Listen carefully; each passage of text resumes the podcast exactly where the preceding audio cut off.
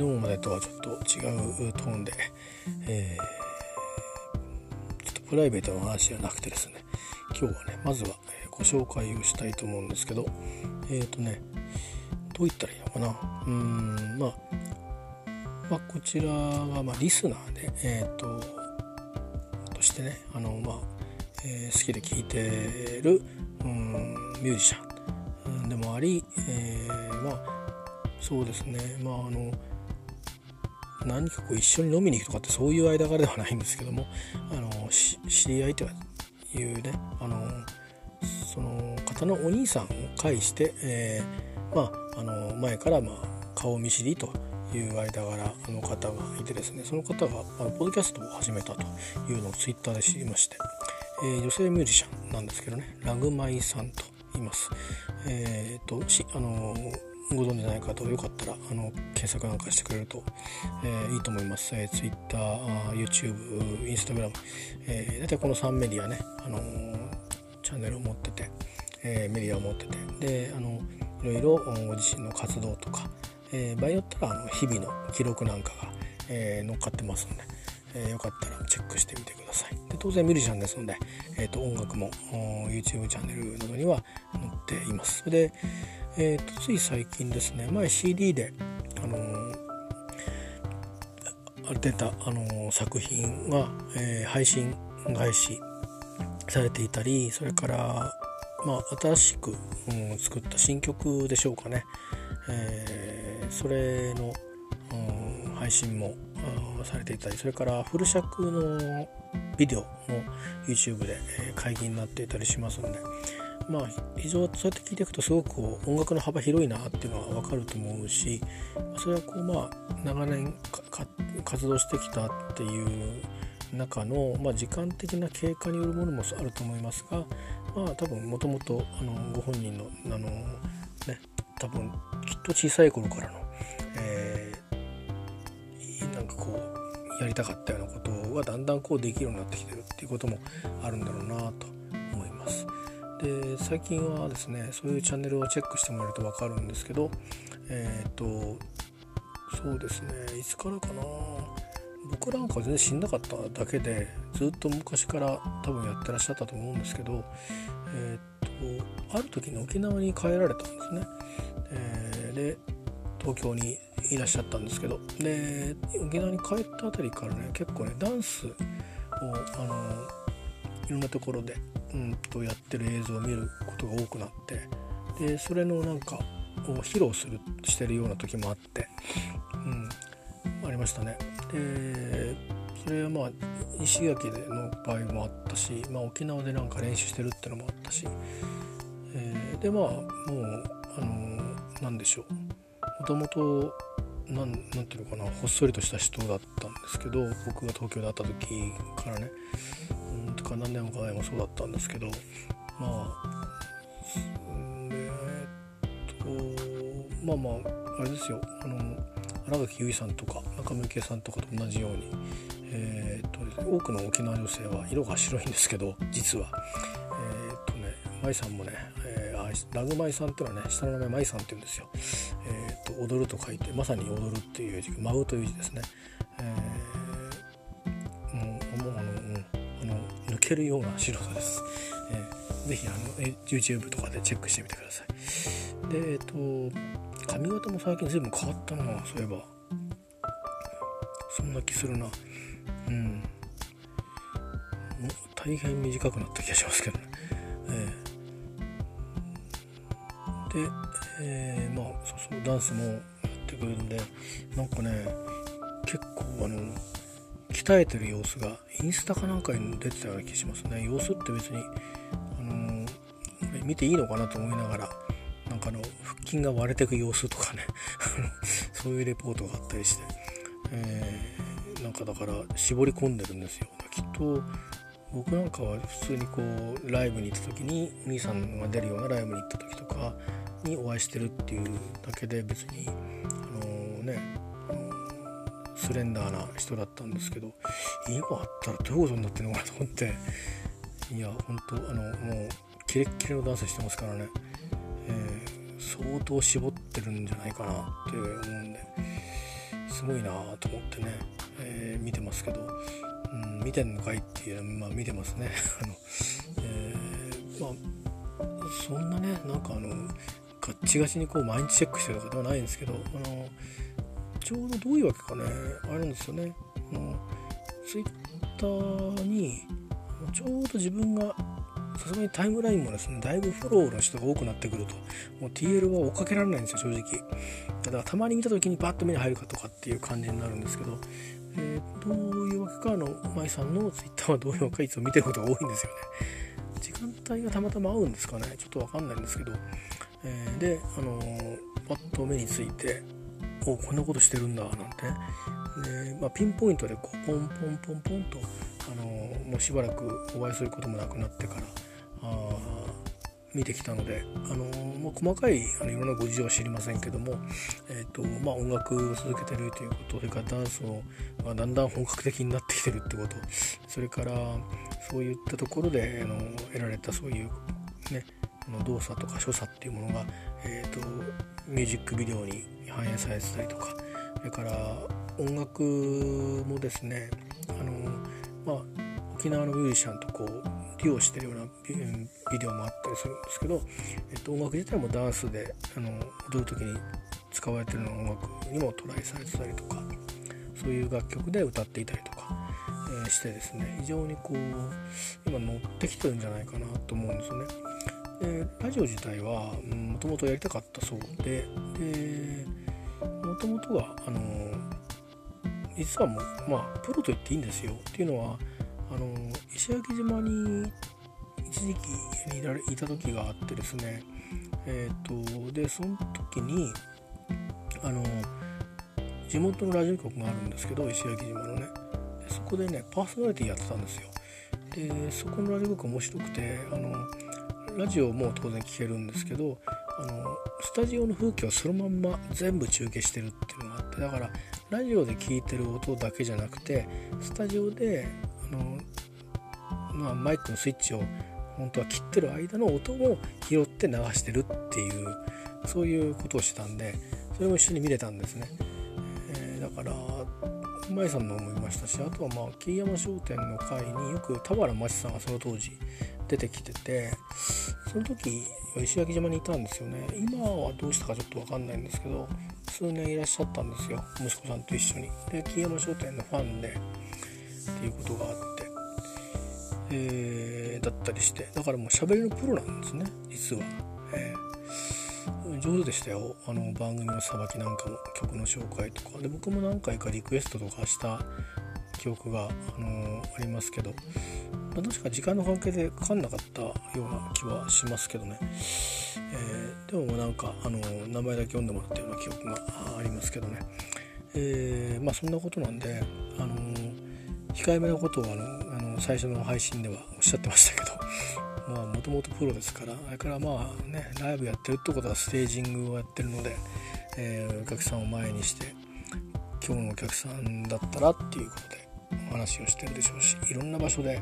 初めての場所でも、ね、ステージを作っていくってことをやってるプロですからね、えー、あの歌うたいなので。まあ、えー、あのきっと毎回なんだろうすごくしなやかなね、あのー、いい意味で女性らしい、えー、番組になるんじゃないかなと思って、えー、と僕も、あの知り合いの方が声が聞けるっていうのは。であの音楽のねやってるとかそのなんかのビデオの合間にこうちょっと誰が喋ってるっていうのを聞けるっていうのもそれでこうね楽しいっていうかあ元気なんだなって思えるんですけどまああのー、ラジオってそうですね別にその1対1で合ってるわけではないんですけどあのテレビとかだとできないことっていうのはずっとその人がしゃべるってことができるっていうメディアだと思うんですよ。まあ、私もそうですけどこんなね素人が喋ってますけどあのラジオテレビでそれずっとやるって例えば結構大変じゃないですか。あのいろんな情報番組でも何でもまあ一応まあ、パーソナリティはいますけど他にゲストがいたりっていうのは今のやり方ですよね。で話を振って振っていろんな意見があるよみたいな感じしてで番組の進行のコアになる、まあ、まあ曲穴がやっててみたいな感じでなったり。まあバラエティもそうですよね。なんかあのー、昔みたいにまあ最近はうんなくなってきましたけどまあ例えば大昔みたいにね、あの久米宏さんだとか大橋巨泉さんだとかがボーンといてせいぜい女性アシスタントが1人ぐらいいて、まあ、あれこれあれこれあれこれって全部1人で喋ってて展開していくみたいなそういう番組なかなかないですよね、まあ、今あるとしたら NHK の「クローズアップ現代」と「時事公論」ぐらいしかないんじゃないかなと思うんですけど、えーまあ、本当にあとはまあね E テレのなんか番組ぐらいしか E テレの番組でもね語学の学習なんていうのは大概やっぱ何人かでやれますしね、うんまあ、高校講座物理1位とかそういう 物理 B とかそういうんだったら1人で先生が出てきて解説してっていうのがあるけどね。なかなかないですよね。1人でずっとやるってテレビでは。でラジオはそれがありじゃないですか。だからみんな例えばどうですかね、あの最近まだやってるのかな分かんないけど福山雅治さんのラジオだとか。ね菅氏川さんのラジオだとか菅氏川さんもラジオまだやってるかな。いろんな人のパーソナリティ他にもラジオのパーソナリティって言いますよね。でこの人のこの時間はだいたい働きながら聞いてるとか。ね、美容院で聞いてるとかあるいはまあずっとラジオかけながら仕事してるからちょうどこの朝の10時の時間帯はお店配達終わって帰ってくるからこの事務所にいて、えこうやって準備してるからいるとかなんか仕込みしてるから聞いてるとかまあそんな感じっていうのあるじゃないですか。夕方になればこの人とか。ねでまあ AM でも AM っていうかまあ AM9 かな、うん、そういうのあるしそれから FM でもね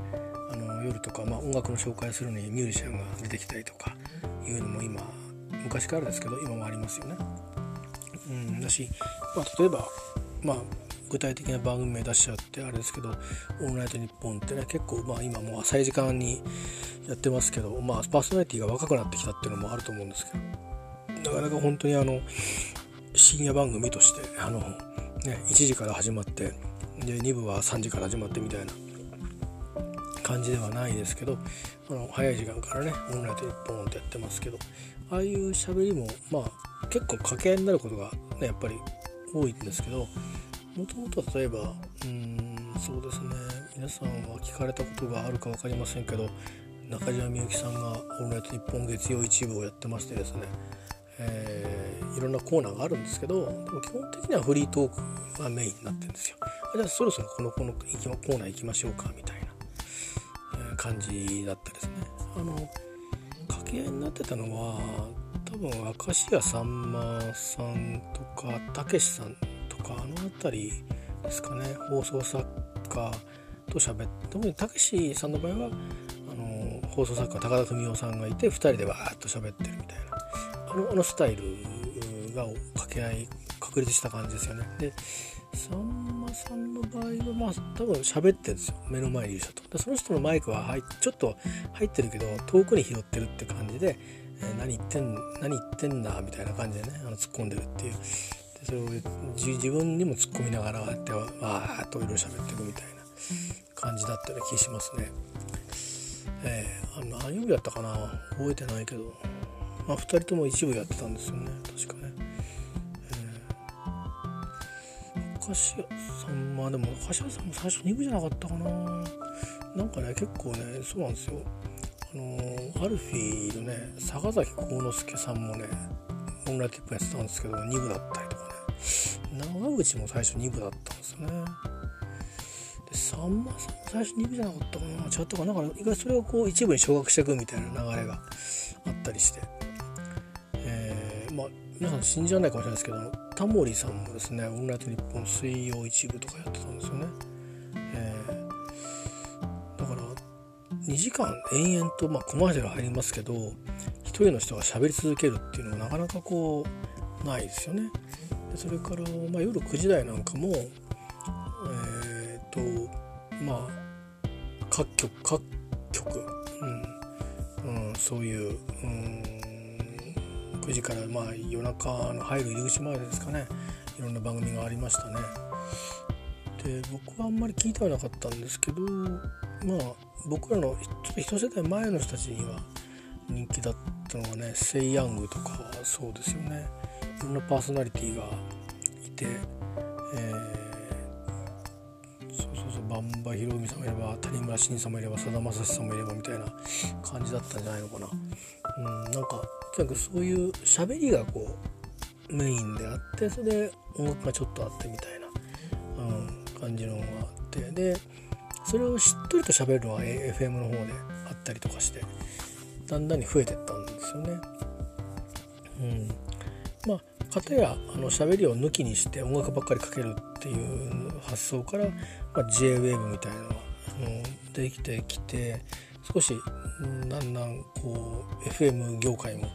えー、変わってったりしてでも AM の方は中波の方はねあの基本的にはそうそう変わってなくて、まあ、登場する人物の人が入れ替わっていくっていう、まあ、アイドルだったり女優さんの卵っていうか、まあ、駆け出しの女優さんだったり若くて人気とかっていう人がどんどん入れ替わっていくみたいな。えー、感じだったりしてますね。でまあテレビの方は野球中継あんまりなくなりましたけどラジオでは依然として野球中継がやられていたりとか、えー、もしますしね、えー、結構あの、僕もそんなに日本のラジオは最近めったに聞くこともなくなったんですけど、まあ、FM はとかはまあ好きな番組だけをこうチョイスして聞いちゃうってことをやるんですけどねやっぱりこう曲音楽紹介するだけでもいろんなエピソードをこう深くあの話をしてもらえるんで、えー、ラジオの良さってそういうところあるかなって思って、えー、ますね。うん、あとはあのどうでもいいこともなんかこう一緒に共感しながら聞けるってところはなんかいい気がしますね。あのなぜか分かりません。なんでそういう気持ちになるのか分かんないんですけどこの間ねっていうふうに例えば言い出されたとしたら何だろうって聞くじゃないですか。でも例えばステージで「この間ですね」って言われたらちょっとこの間にこうしらっとした感じが一瞬ありますよね。それがこうラジオってないとこがあってうんあの、でまたこう電話とも違うのは電話ではなくてオンラインっていうか線でつながってると例えば勧誘の電話 だったりしてねするとしらっとするじゃないですか。だけどコマーシャルとしてされてると、ね、コマーシャルラジオコマーシャルってのはまたちょっと独特のものがあるんですけどなんかあそうそういうのがあるんだとかってちょっとちょっと印象残ったりとかして。意外とねラジオは侮れないんですよ。あの耳から入ってくるものっていうのは、まあ、大体の情報は目から入ってくるものっていうのがまあ67割8割ぐらいまでも占めちゃうらしいんですねだからまあまあ自分が何考えてるかっていうのもバレちゃうし、ね、迷惑しほどにものを言うとかって、えー、も言いますしあとはやっぱり、あのー、百聞は一見にしかずじゃないけどやっぱり見たものやっぱりインパクトが大きいんですよね。それは本当の事実かどうかっていうことを含めてあのやっぱりそれだけ印象が強い、えー、ものなんですよね。メディアとしてね。でラジオの方は結局聞いてでなんかぼんやり聞いててもぼんやりと想像してふんふんふんと何かとやりながらできるからその、ね、いろんなものがこう変にこう距離感を自分でコントロールできるという。うん。ところがあるんじゃないですかね。えー、だから、あのー、テレビの場合は基本的に見なきゃいけないじゃないですか。ねうん、で昔は大昔はテレビを聞くだけっていうのも、あのー、流行ったんですけど、え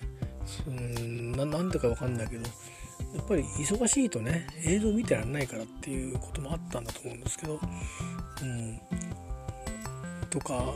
まあラジオには来ない人が、まあ、来て演奏するとかあったらせめて音だけでも聞きたいとか、まあ、いうのがあったりあと昔はそのテレビの音を録音するみたいなビデオがなかったんで、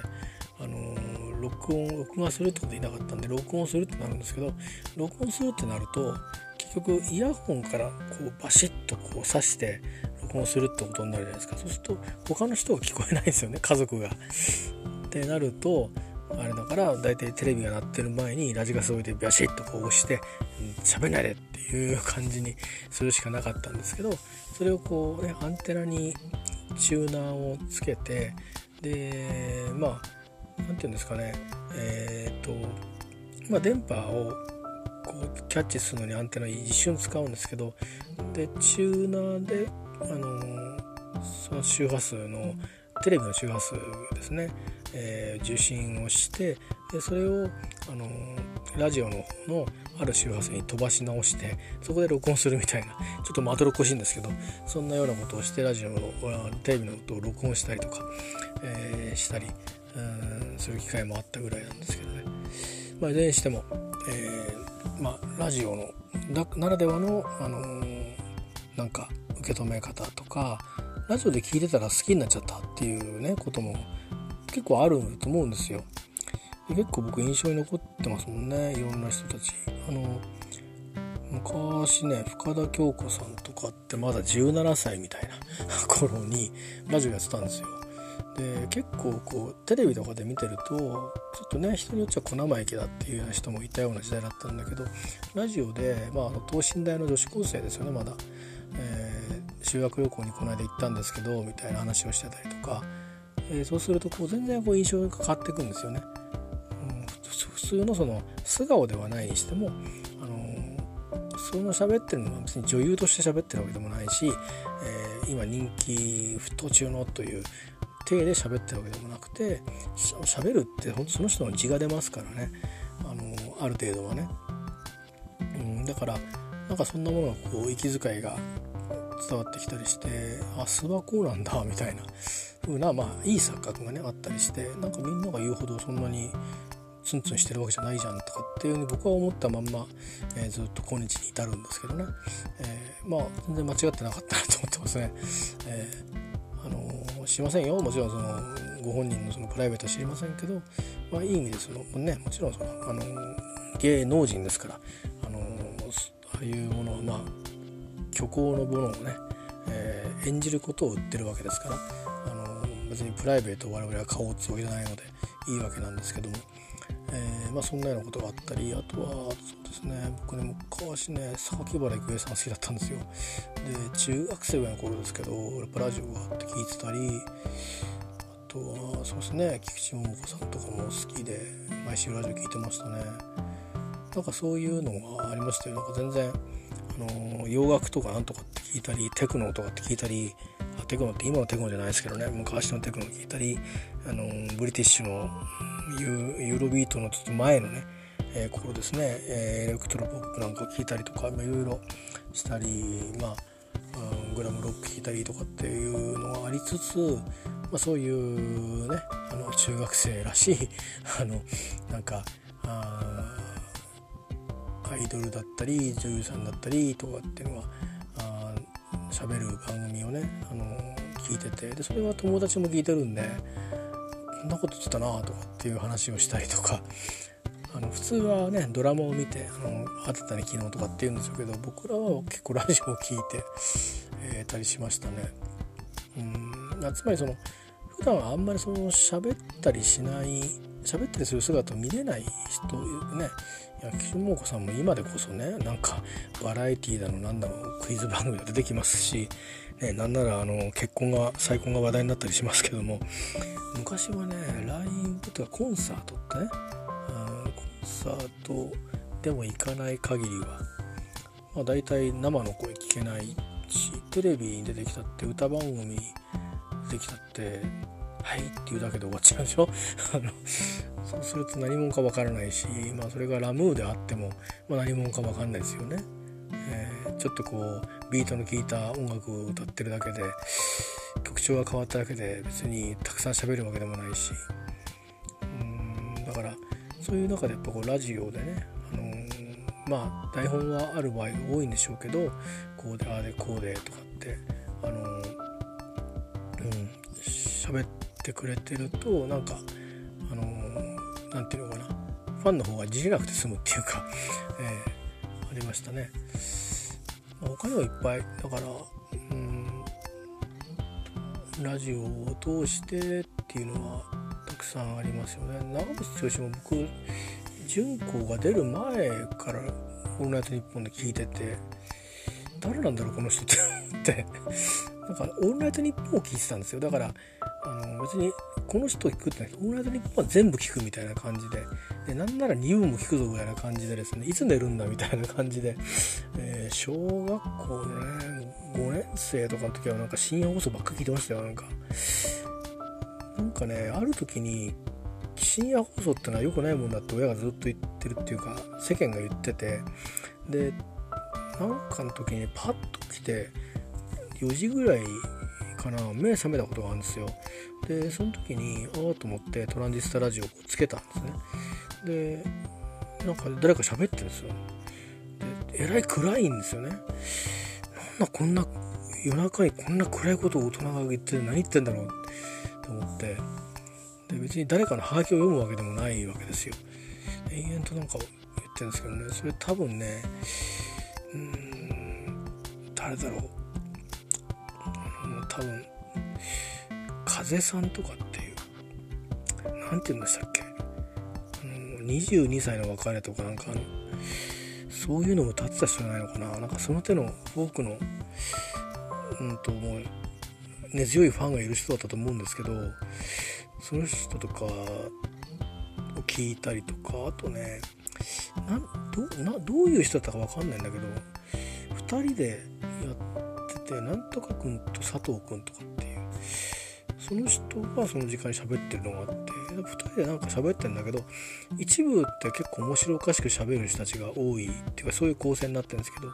2部は本当にもうその人たちがただ言いたいことを言うみたいな感じが多くてあの月曜日の2部除いてね。月曜日の2部は今は分かんないですけどあの前は糸井五郎さんっていうまあディスクジョッキーの走りみたいな海賊放送からも DJ やったぐらいのなんかすごい DJ がいたんですよ伝説の。でその人がいろんなのかけていくっていう、うん、感じですね。だから、まあ、今でこそ、ね、ピーター・バラカンさんがいろんなのかけますけど、うんまあ、糸井五郎さんの番組であこんなのがあるんだっていうのを知った人も多いと言われてる感じですね。それのもう最終版を僕らが聞けたっていう感じだったですね。まあそんなようなまあ昔はラジオ本当あのまあちょっと今またこうラジオにみんな回帰してきてるっていうのはやっぱそのラジオの持ってるそういう魅力みたいなものにえっ、ー、と気づいたっていうか再評価されてるのかなって思いますね。でましてやこう今は電波じゃなくてうんまあ、これ言っといれば昔あの電話で聞くラジオってのもあったんですよね。あのあの例えばえー、とこれも大体でアイドルとか絡みなんですけどとか映画のキャンペーンとか。でその例えばまあそれは実際にそうではなかったと思いますけどルパンのルパン、ね、の声でなんかなんか喋ると。ものの1分ぐらい。でそれをこうどこどに電話かけると聞けるよみたいな、まあ、テープが再生されてるだけなんですけども、まあ、そういうのとかもあってなんか声を聞くっていうことに対するやっぱりなんかこうあるんでしょうね僕らはね。うん、でまあそんなようなことがあって今はだからインターネットですよね。えー、だからそれのドキャストの場合はどういう仕掛けになってるかちょっと僕もわからないんですけど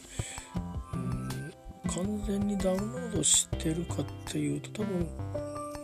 うん、折衷だと思うんですけどね。出てきた部分から再生し始めてみたいな感じで。もちろん完全にダウンロードしたのを再生しても聞けるんでしょうけど多分まあこう受けてある程度溜まったものをなんかしながら受け続けてみたいな感じになってると思うんですよね。まあ、だから完全なリアルタイムではないんですけど、まあ、ほぼなんかリアルタイムのような気がするという、うん、ところがあって。でしかもまあ音質もね、あのー、まあ昔のあの中波から比べたらね、いろんななんかモスクワ放送とかが渾身してくる日,、本放送とかもあの日本放送の電波の強い日本放送にあの、えー、関東圏ですけどねあのモスクワ放送が干渉してくるという時代があったんですよ。もう恐ろしいですねどんだけ強い電波であの出してたのかと思うんですけどね、まあ、もちろんあの、えー、シベリアかどっかにきっと局があったんだと思いますけど、えー、まあそんなようなあのいい思い出ですが今はすごくね音質もいいですしね。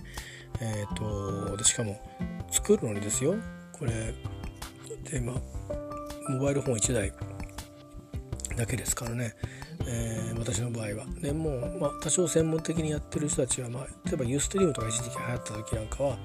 あのー、ポッドキャストもそうですけどあの、まあ、ちゃんと,、えーと、録音機材があってで、まあ、あのマイクがマイクもあってマイクもなんならコンデンサーマイクででポップガードがついていてであのデジタルオーディオインターフェースでもってですねデジタルオーディオコンバーターですかね、まあ、DAC っても言いますけどそれでもってパソコンの方に入っていってって言って、まあ、高音質ですね、えー、で高レート、まあ、192kHz の24ビットぐらいなところで入るか、まあ、訓録の24かで、えー、約、まあ、ハイレドですね。ハイレドの音質で、えー、撮ってそれをこう実際に載せる時はハイレドで載せるとちょっと容量食いますからね、まあ、あのバウンスって言ってあの、まあ、MP3 で 192g で落とすとかああるいはまあ256のあ、まあ、可変 VBR にするとか、まあ、302にするとか、まあ、いろいろ多分あの圧縮の形式に変えると思うんですけどそんな風にしてアップしていくんだと思うんですよね。で僕これはねどうやって最終的にポッドキャストどうなってるか知らないんですよ。あんまり意識しないでいます。えー、うんまあ、それはまあ別にねあの分からなくても局聞く時には何ていうかそのプレイヤーであの何ていうのかなあのウォークマンで聞くみたいな感じで聞くわけじゃなくて再生する専用のね環境で聞くことになるので、えー、まあそういう仕掛けになってますから、まあ、一種のやっぱりラジオ向きの、えーと、音声向きのあの、まあ、企画なんですよね。そういうことで、まあ、ポッド向けのキャストなんでね本来は。iPod とか向けの。そこから始まってるので、まあ、ポータブルであの本当はダウンロードして持ち込んで、あの iTunes が入ってるからだと思うんですけどポータブルでいけるっていうものですけど今実際は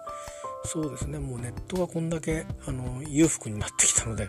リッチになってるので。どうですかね。まあ w i f i つながるとこで聞くとかご自宅から聞くとかねあので w i f i もなんとなればね移動しながら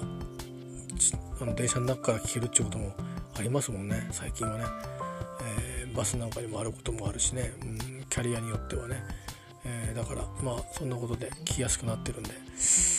また皆さんがあのラジオの媒体もこれはああのラジオっていうかポッドキャストもねアンカーですけどえ例えばまあこれは12分とかって決まってますけどえっ、ー、とラジオトーカーっていうのもありますね。この辺は割とあのフリーで喋、えー、る感じであの本当にその人のキャラクターでまあえっ、ー、と話をするっていう感じです。でえーと、アンカーは意外とあのバックミュージックなんかもねバックミュージックなんかもあのセットの中に入ってるんで、えー、本当にモバイルフォン時代で作れるんですけど他のやつはまあ自分で音つけたかったらそういうのを作って編集してで、まあ、それからいろんな途中にねあの背景の写真とかも編集とかもいろいろ作り込めばいろいろできるんだそうですけどね、まあ、自分たちでやればどんどんグレードが上がっていくという仕掛けになってるという具合ですね。で他にもいくつかラジオ的な媒体はポッドキャスト的な媒体はありますね。でかなりねあのライブのやつがありますよ。あのライブ放送って言ってもあの映像でバーッというあの行くやつじゃなくてラジオっぽいんだけどなんかほぼあの本人がずっと喋ってるっていうライブで。でなんかどっちかっていうとまああれはどういうふうにすると何がいいのかちょっとまだ分かんないんですけど YouTube だとねたくさん人が見てたりするとそれで広告のあれで収入で、えーとね、お金がこう入るみたいなところもあるんでしょうけどなんかもう延々とこういろいろと入ってくると「あいらっしゃい」みたいなことを言ってるっていう、うん、あのとかあとはねえっ、ー、とたまにネットでコマーシャルはよく最近流れますけどスプーンラジオとかっていうのもありますね。それも割となんかリアルタイムっぽいやつもありますね聞いてると。でもそれはなんとなくちょっと自分のあのやりたいこととはちょっと違うかな刺さらないかなと思ってこんだけ喋りますからね。あの、えー、寝る前の10分どのこうのっていうわけでもないので。あだしそれからその顔を出しするかしないか別として、まあ、アニメのアニメの絵を貼っちゃってもいいみたいですけど「あなんとかさんいらっしゃい」とかっつって声かけてえっとどこどこで見てんだみたいな感じでそれはもう入ってきたって情報があるから分かるんでしょうけどあこういうやつもあるんだとかってう。ん、それこれは誰が誰を向けてやってるのかなっていうのはあって結構若い子たちが出てたりするんですよね。そうすると世代違うんだろうなきっとと思って、えーまあ、今いろんなだからそういうプラットフォームがあってそんだけだから流行ってるってことなんですよね、うん、みんなが発信したいし、え、なが受信したいしという。でなんかのねそのなんかのそのメディアで70歳でそのやってるっていう人がいてでその人がなんかその団体っていうかメディアのなんかその何、うん、て言うのかな広報の雑誌にインタビュー受けてるなんてのもあってなかなかそれはそれで面白かったんですけどそう思ってそっかそういう人もいるのかと思ってあのチューニングっていうか、まあ、選んでみたらなんかあの、えーあなんとかさんいらっしゃいみたいな感じでなんだろうこれと思って、うん、いやいらっしゃいって言われて俺は何を聞いてたらいいんだろうなっていうことになってあのちょっと抜けたんですけど。他のねラジオの前ではねえっ、ー、とあませんねなんか音が鳴りましたけどラジオトーカーっていうのがあってこれで一つだけ一人だけね津軽弁で話してくれる人がいるんですよ。多分東京でナレーターを目指してる方なんですけどで、まあ、他に仕事もしてるんですけどね。でそれがねなんか良くてそれをね自分はしゃべ喋りもしたりするんですけど僕自身もラジオトーカーで。でもあのその人の番組で聞くこと多いですね、えー、他にも何人かフォローしてる人がいますけどね。ラジオトーカーは割と聞くかな。なんでなんでラジオトーカー知ったのかっていうとそれは結構動機は不純で あのえっ、とねあの皆さんダブルベッドっていうテレビ番組知ってますかね？あの今も終わっちゃったのかな？分かんないけど。えっ、とまあ男と女が出てくるんですよ。でまあなんかタワーマンションのある一室に泊まるんですね。泊まるっていうかそれ暮らすんです1週間。で条件があって同じダブルベッドに寝るっていう条件があるんですよ。寝るっつって変なことしませんよ。あのただ寝るんです。でそれからずっとこうお互い今仕事があったりいろいろするんだけどその共同生活の中でどんな変化をするかっていうのを追っていくということなんですよね。だけど一応そういう番組ですからもともと何なら恋愛関係になっちゃってくださいみたいなぐらいな勢いの、あのー、まあ企画なわけですよ。どこまで筋書きがあってどこまで筋書きがないのかちょっと分かんないです。あのー、ね、だからどこの分が自腹でどこの分は自腹じゃないのかそれは分かんないですね。えー、ある程度、うん、なんかシナリオがあるんじゃないかなって気がするんですけどそれでねその番組あのやってるなっていうのは前から知ってたんですけど、まあ、言ってみればまあテラスハウスみたいなあれでちょっと今話題的にどうなんだっていうのがあるんだけどまテラスハウスみたいにその2人しかできませんからね男と女っていう感じで出てきてこれが馬が合うかどうかから始まるところなんで合わないとなるとずっと苦しいわけですよ。でそうするとそれをこうどうこうこうする人が登場するんで多分その辺は仕込みがあったかなと思うんですけどあのまあでその途中途中そのまあ視聴者的にあのパジャマ姿のえっ、ー、とのぶしこぶしの吉村とあとあの、えーと、ブラックマレーズの小杉さんとあとなんかね多分タレントなのか俳優さんなのか1人イケメンのあの優しい感じの3人で見てるっていうでコメントするっていう、うんあのまあ、他人の恋路を見てどうこう言うっていうそういう途中入何回か入ってくんですよ。でそういう番組があってそれの何かの回を真剣に結構見ちゃった時があってえ、っとねこの間もねあの林家あの小武平小武平じゃねえや、えっと、正蔵の息子さんね、えー、が出てましたね。ええー、と思って落語家も出るんだとか思ったんだけどあのあれですよ。あのえっとノーサイドゲームで最初の頃ですかね。なんかあのちょっといろんな失敗してかしちゃってっていう役やってた。あの彼が実は落語家なんですよね。あの林家正蔵さんの息子さんで。で師匠に父親に師匠として弟子入りしてて、えー、この間なんかなんかの番組出てたな。でその彼も出てたんですね。うん、でなりましたけどその何回か前なんですけど1回前か2回前なんですけどあの芸人でね芸人さんでね名前わかんないんだよな。すごい背がでっかい人がいいんですけどその人のことはファンだったのかどうなのかわかんないんですけどあのねモデルさんなのかな。一応だからラジオパラジオパーソナリティとかフリーラジオアナウンサーってことに一応肩書きは最近なってるみたいですけど意外とテレビに出てますけどね。えー、っとね井口彩子さんっていうんですよ。で僕知らなかった全然。あのー、あんまりそういうの何て言うか詳しくないので。でその方が出ててでまあなんか最初はおおと思って、まあ、最初は何も起きませんからね、えー、だけどだんだんそのなんか飲み行ったりとかしてその相手のその芸人の方がなんかこう何？って話をしたりするわけですよ。なんかちょっと下ネタっぽいね。でその猪木さん的にはそれをこう一緒になって喜ぶっていうんじゃなくてなんかこう苦笑い的な感じでなんだこの人みたいな。でなんかいろいろそうなるとだんだん嫌なとこばっかり目につくじゃないですか。でこの先1週間も一緒にいるのかと気が重たいみたいなことを親友に相談する会があったりしてでいろいろあって親友がその中にこう仲裁じゃないけどアドバイスしに来るんですよ。てか忠告？辛辣に。そういうのダメ絶対みたいな。でそれから徐々にその彼が変わっていくっていうのがまあドラマの中心になっていってでその彼が変わっていくことをだんだんその猪口彩子さんが受け入れ始めてでそこからその彼もなんか、あのー、少しね、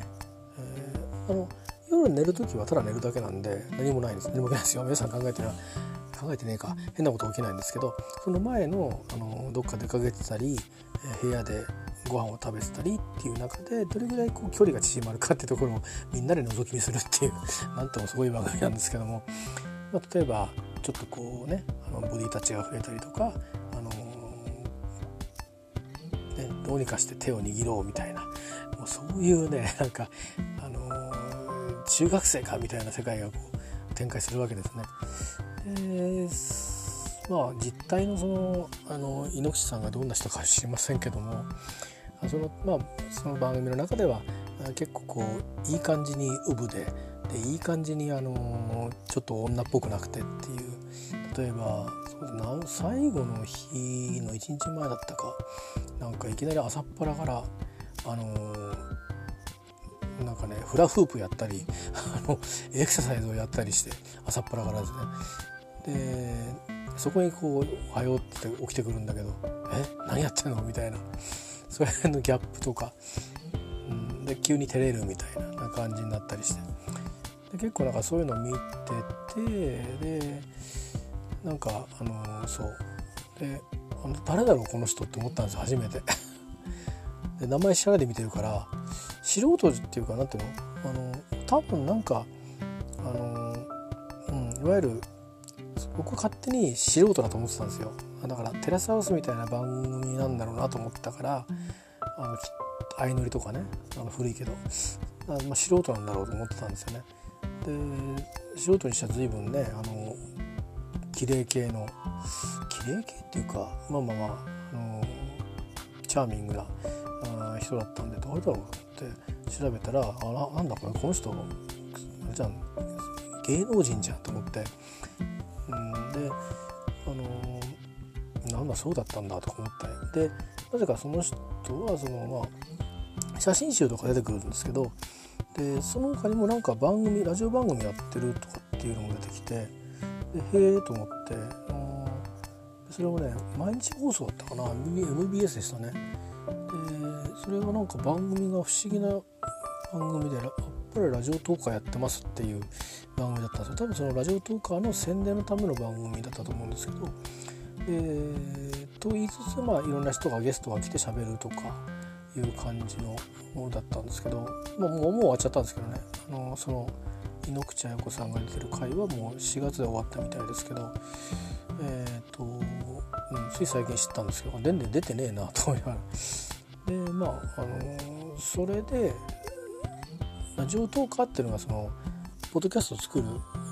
ソフトっていうかアプリのことだっていうのが分かって何だろうと思ってやってみるかと思って最初はその井ノ口彩子さんがなんか喋ってるの聞いてみたんですけどであ自分もできるのかと思ってで先にアンカーの方やってたんですけどこっちはどうなんだろうと思ってでフリーで喋るには12分っていうと何喋っていいか分かんなくなってもさすがにダラダラ喋ってるからでなんかあのボタンを押すとですね、まあ、これある程度いくと同じ話題ばっかりになっちゃうんですけど質問を勝手にこう出してくれるんですよ。で本当は多分1個質問出たらそれをずっと12分引き伸ばして喋ればいいんでしょうけどあのどんどん押して どんどん瞬間に答えていくっていうのをだけで撮ってたりして,、ね、してそんな使い分けをしてあの自分が一体その時にどういう反応するかっていうのを自分で楽しんでるっていう感じで使ってたりはするんですけどラジオトーカーっていうのもありますね。えー、だけどそれ多分、あのまあ、全部中で作り込まないとその音楽とか、えー、かけられないんでちょっとまあ自分的にはやっぱどっちかというとこっちの方がね使う機会が多かったりあとはまあ、あのー、外部音源もここはあの入れられるんで他の録音機で撮ったやつを入れるとかああいうこともね本当はだからその時にいろいろ編集すればいいんでしょうけど結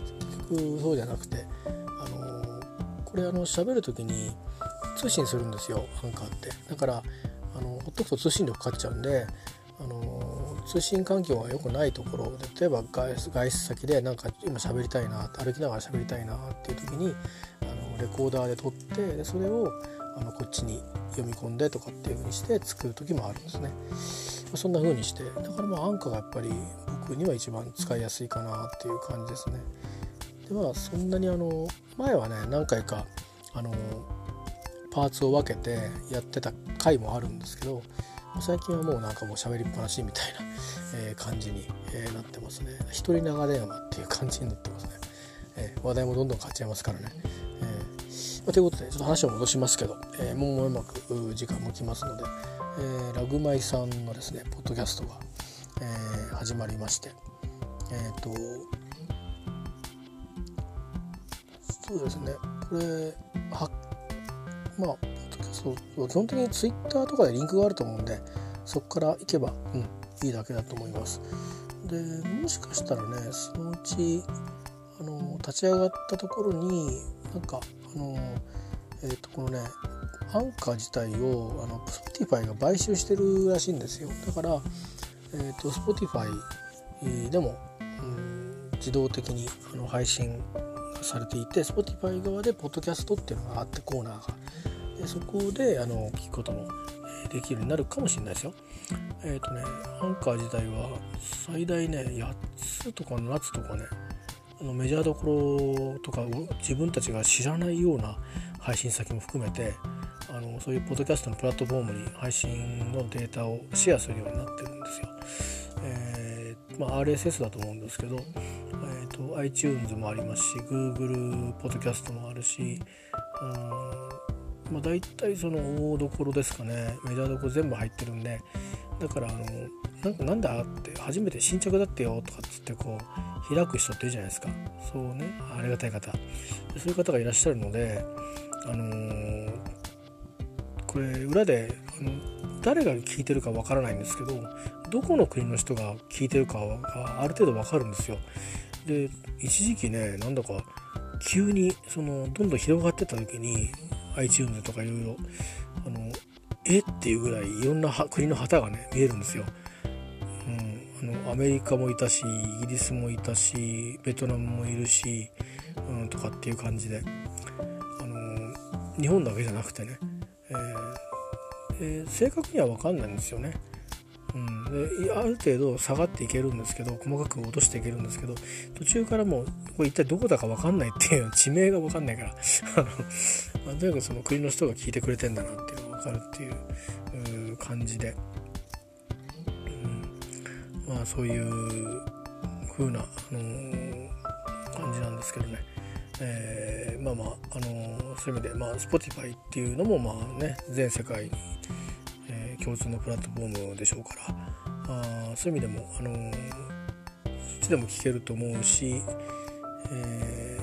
ー、ですね。であとあの iTunes をサポートしてるえーと、ポッドキャストの再生アプリって他にもあるんですよね。僕も入れてるんですけどそれなんかだとあのタイマーがついてたりするんであのウォークマンなんかのアプリ僕はあの Android なんで入ってるんですけど、えー、スリーピスリープがついてるんですよね。だから夜聞きながら寝るとかっていう落として寝るみたいな感じができるんですけど、まあ、実際にはボリュームが小さくなってっていう感じではあるんですけどうーん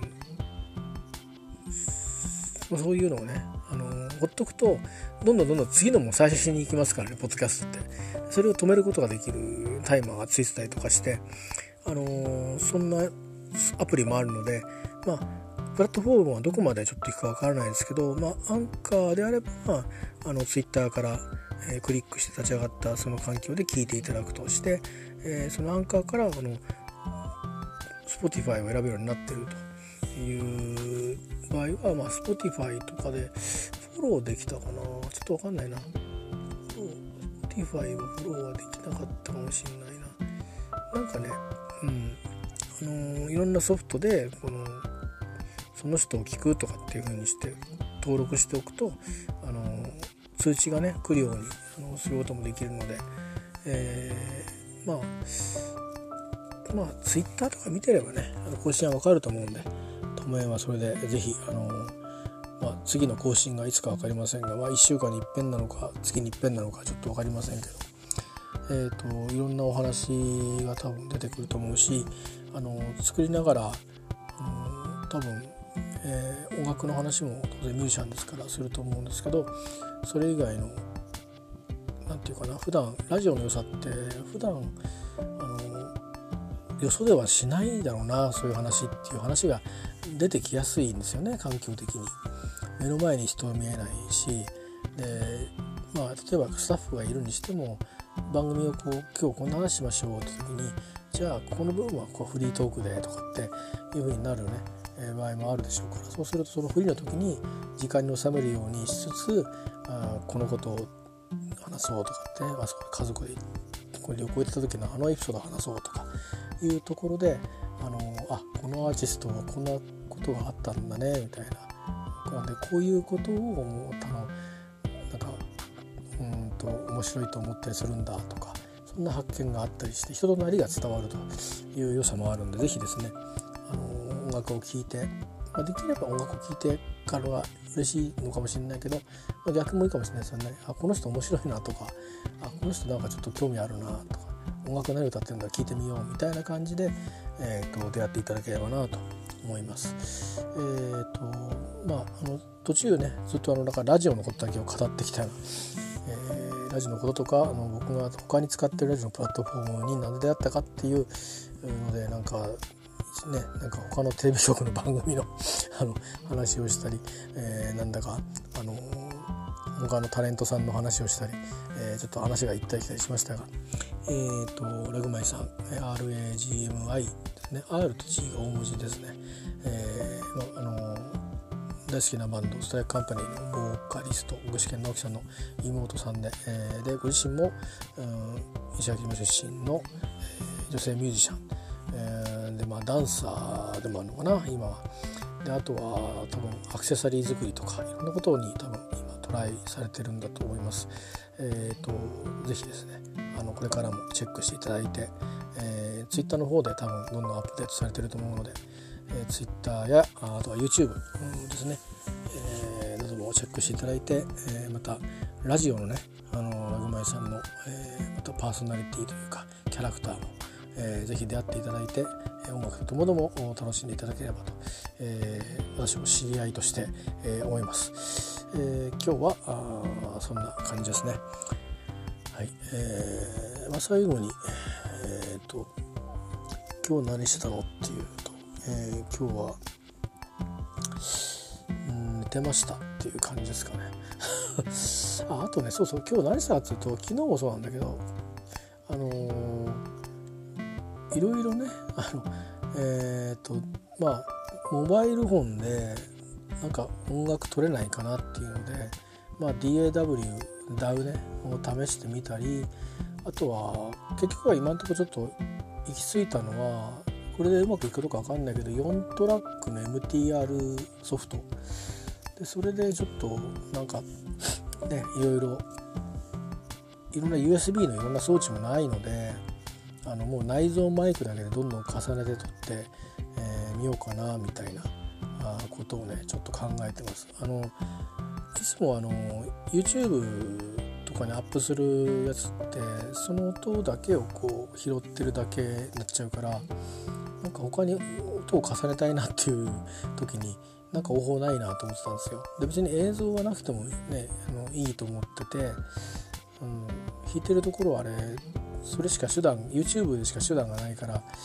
で止まってる画像を映すのもなんだなと思って、あ、僕の顔映しても面白くないんだけど、まあ、一応ギター持ってんだっていうのがアイコニックでいいかなと思ってそれだけだったんで、えー、まあでもちょっとねそういうのも手にしたんで。ダウンはねなんかちょっとななんか慣れないですね。あの勝手にほとんど出来上がっちゃったりするんでいや違うんだよなと思って。で他のやつもうんパターンで作ってそれを組み合わせていくっていうのが結構多いんでこれずっと弾いてて弾いていたいとかっていうのがあのあるんですよね例えばキーボードでも。それがなかなかしづらいんでうんなんかパッチワークで音楽を作るって発想があんま自分にはないので、まあ、結果的に同じなんですけどねその A メロ B メロ C メロと D メロとかっていうのは同じなんですけど、えー、まああとはやっぱりちょっとつまみとかねモバイルフォンだけでやるっていうのは昔 DS のあのシンセサイザーのソフトとかでシーケンスがついてるやつとか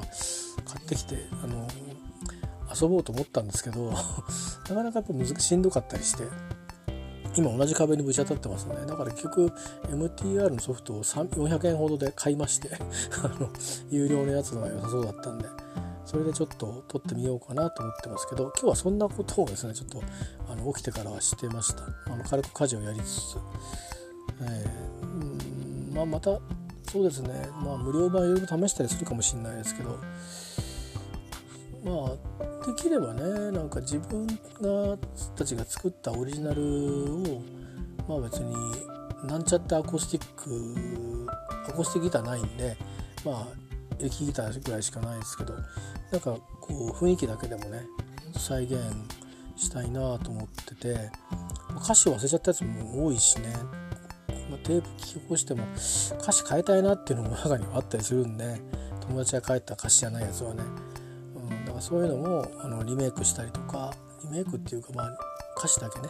リメイクして、まあ、音はスッカスカでいいから、まあ、自分が歌ってるだけとかいうのもやってみたいなと思うしあとは好きな、あのアーティストの好きな歌を本当にただリズムとベースとたまにちょっとギターがチラチラっと入るぐらいという薄い感じでねちょっと撮ってみたいなとかも思ってるんですよね。なのでちょっとそんなこともちょっとあの環境調べをしてました。えいうことで一日が終わります。えっ、ー、と明日はちょっとね、えー、イベントが2つかぶっちゃっててああどうしようと思って結局うん1つに絞ったんですけど、え、あのいつもお世話になってる皆さんごめんなさいという感じで明日はちょっとあの初めてですね。あのこれもスコットランド絡みですけど、えー、松岡理子さんっていう方まあ、多分先生やってくれると思うんですけどねケルト音楽の、えーと、講義をですね本来有料のサイトなんですけどちょっと無料で聞ける期間ということで、えー、多分 Zoom を使うと思いますが、えーと、それの、まあ、セミナーみたいな昼間聞こうかなと思っています。あとはあ夜はドラマ見て大河ドラマ見てであさっては朝一から午前中は仕事なので早く寝なくちゃなと。ちょっとね難しい仕事やるんで早く寝なくちゃなと思ってます。そんな感じですね。はい、えー、どうかあのラグマイさんチェックしてみてください。